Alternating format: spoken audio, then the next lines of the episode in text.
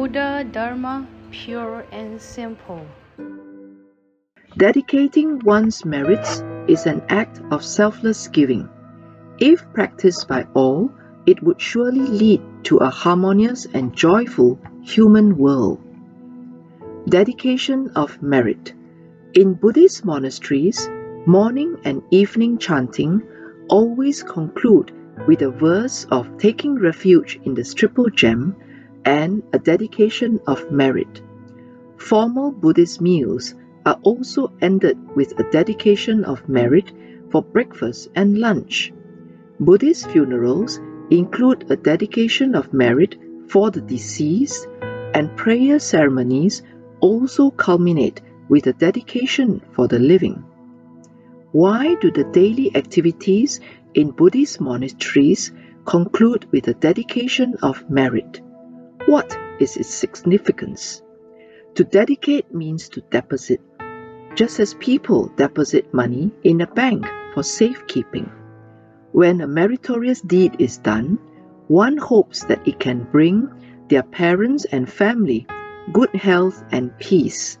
This is the significance of dedicating merit. The dedication of merit is like sowing seeds.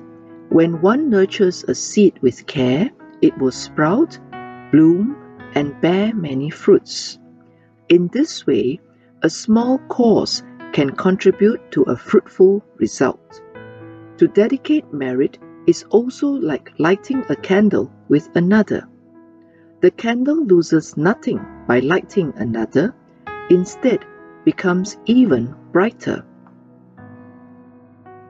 Dedication of merit also reflects one's magnanimity, in which one wishes that glory goes to the Buddha, success goes to the multitude, benefit goes to the monastery, merit goes to the devotees.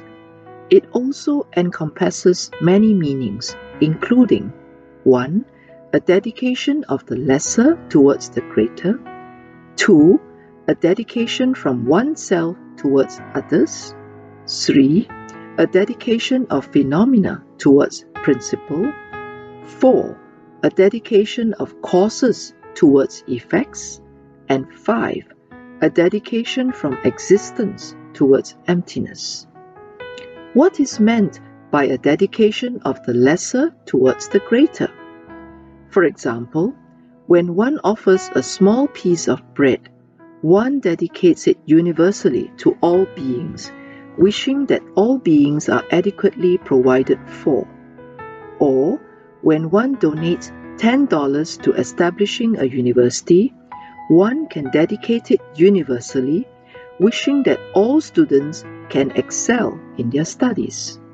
A small piece of bread or $10 might seem insignificant, but through dedication, the merit is received by all.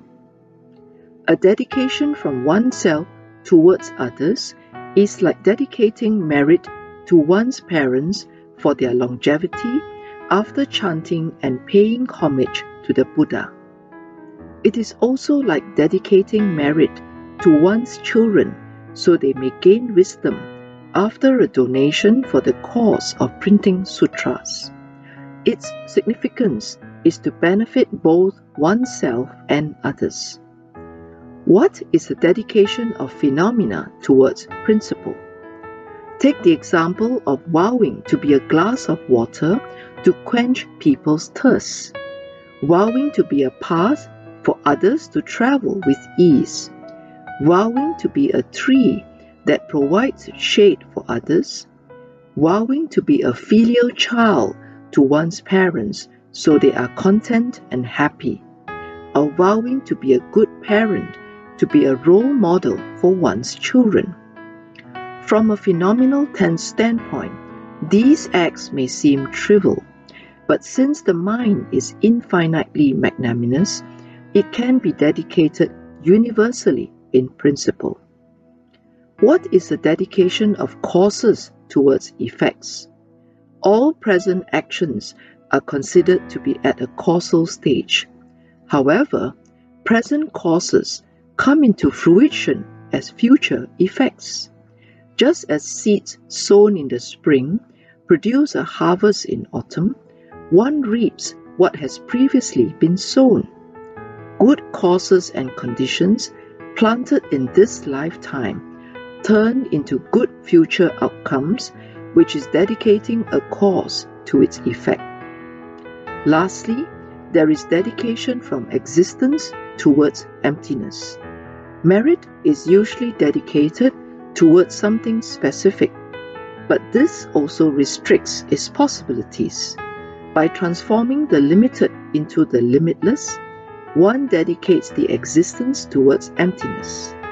Just as the vast space encompasses all phenomena, one overcomes all suffering by realizing the emptiness of the five aggregates.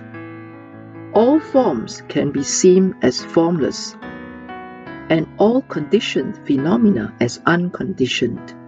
Similarly, one state of mind should be as vast as space, as boundless as the Dharma realm when dedicating merit.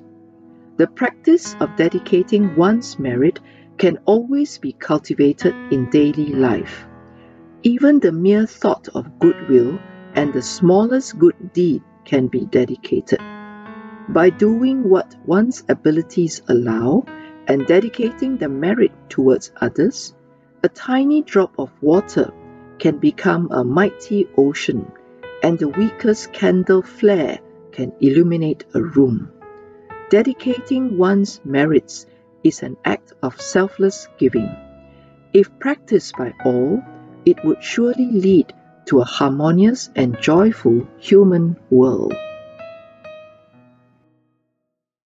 Please tune in same time next week as we meet on air.